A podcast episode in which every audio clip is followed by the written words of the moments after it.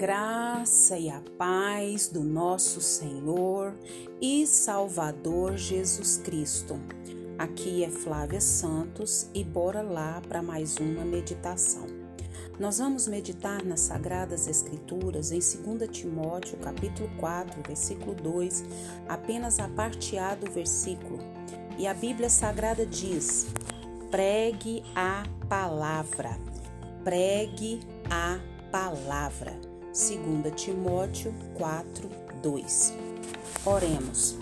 Pai Santo, Pai Eterno, Pai querido, na tua poderosa e majestosa presença estamos. Pedimos ao Senhor mais uma vez perdão dos nossos pecados, das nossas falhas, das nossas transgressões. Deus tem misericórdia de nós, não nos deixa sermos insensíveis ao pecado, a nos acostumar, nos habituar com a vida de pecado. Tem misericórdia de nós, que o teu Espírito Santo, Pai, venha falar aos nossos corações. Tem misericórdia. Agradecemos ao Senhor por mais um dia, agradecemos ao Senhor por tudo que o Senhor tem feito na nossa vida, na vida da nossa família. Clamamos ao Senhor que continue falando conosco em mais essa reflexão. Que o Espírito do Senhor, Pai, venha agir nas nossas vidas. Que o Espírito do Senhor, Pai, venha nos impactar com o poder da tua palavra. Que cada lar, Pai, que essa reflexão chegar, que o teu Espírito haja, que o teu Espírito faça as grandes obras, que o Espírito do Senhor trabalhe de maneira sobrenatural. Nós clamamos a Ti, Pai, continua falando conosco, trabalha nos nossos corações, trabalha nas nossas vidas, trabalha no nosso lar, trabalha em tudo que diz respeito a nós e continua nos atraindo para a Tua presença e nos ajudando a cada dia nos prepararmos para o grande e glorioso dia da vinda de Jesus. É o nosso pedido, agradecidos no nome de Jesus. Amém. Hoje nós vamos falar sobre o necessário. Eu estou aqui com a minha devocional e tenho esse pequeno texto e eu quero compartilhar com você que me ouve.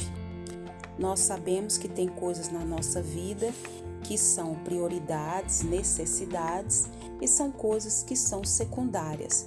E nós precisamos saber definir muito bem o que é prioridade do que é secundário. E nós vamos ver nesse, nessa reflexão muito bem sobre isso. Então, ao ler os evangelhos, pode-se ter a impressão de que o principal ministério de Jesus era os de milagre. Todos os quatro é, registram e alguns são repetidos em dois ou três evangelhos. O nosso texto, porém, mostra que a pregação do Evangelho era altamente significativa para Jesus. Percebemos que depois da cura da sogra de Pedro, o povo em redor trouxe muitos doentes a Jesus. Entre esses, Jesus é, encarou muitos processos e expulsou deles os espíritos malignos que os perturbavam. Estes sabiam que ele era o Filho de Deus e bradavam mediante as vozes das suas vítimas. Mas Jesus mandou que se calassem, não deixando que alguém pensasse que tais vozes fossem divinas. Vendo é, o grande benefício da presença de Jesus, o povo pediu que continuasse ali. Ele, porém, não deu lugar à possível tentação de gozar a admiração do povo pelos seus milagres. Não deixou que os milagres ocupassem o primeiro lugar. Sabia que em toda parte o povo precisava de algo mais importante. Em comunhão com seu Pai, mostrou seu plano. É necessário que eu pregue as boas novas do reino de Deus noutras cidades também, porque para isso eu fui enviado. Lá em Lucas é, 4, é, versículo 43.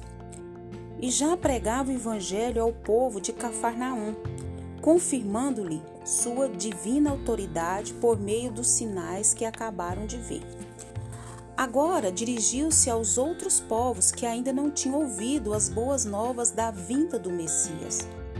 Quando foi lá, uma multidão o comprimia de todos os lados para ouvir a palavra de Deus.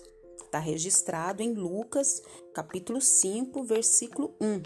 Qualquer milagre dele autenticaria o seu ministério. Então, não é difícil concluir que o mais necessário era que o povo ouvisse a palavra de Jesus. Então, nós também concluímos que os milagres são consequências do poder de Deus, da graça de Deus, da fé que temos em Jesus Cristo e o que ele fez na cruz do Calvário. Mas o maior de todos os milagres é quando uma vida tem um encontro real com Jesus, quando essa vida se converte a Jesus, quando essa vida se coloca aos pés de Jesus. Esse é o maior de todos os milagres. Às vezes a gente pensa que a cura do câncer é o maior milagre, a cura da AIDS é o melhor milagre, o maior milagre, embora são milagres grandiosos. Nós sabemos que não tem cura o câncer quando está bem, né? Avançado, a AIDS não tem cura e tantas outras doenças que são incuráveis e doenças muito mais terríveis, muito mais dolorosas. Mas o maior de todos os milagres é quando um pecador se rende a Jesus, reconhece que é pecador, reconhece que Jesus é o Filho de Deus e que veio esse mundo para nos salvar. Esse é o melhor e maior milagre. E Jesus reforçou a pregação aos presentes em sua palavra final, logo antes de subir aos céus. Receberão o poder quando o Espírito Santo descer sobre vós, e serão minhas testemunhas em Jerusalém, em toda a Judéia, Samaria e até os confins da terra. Texto muito conhecido de Atos 1:8.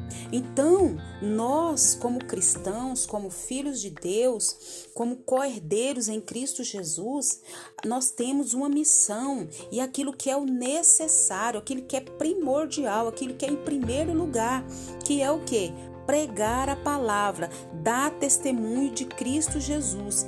Então, portanto, sejamos o que? Fiéis testemunhas de Cristo fiéis testemunhas de Cristo com amor e dignidade. Então, sejamos fiéis testemunhas de Cristo com amor e dignidade. Isso é o necessário, isso é o primordial na nossa vida.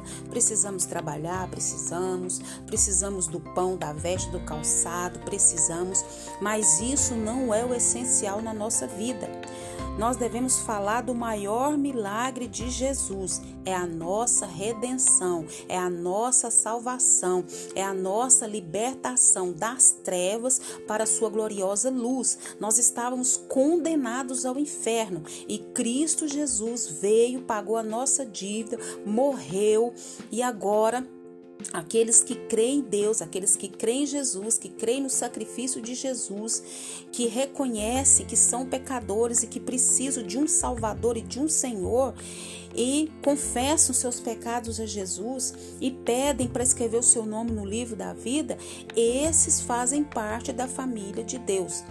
Então, nós precisamos definir o que é necessário e o que é secundário na nossa vida. E o que é necessário, o que é prioridade?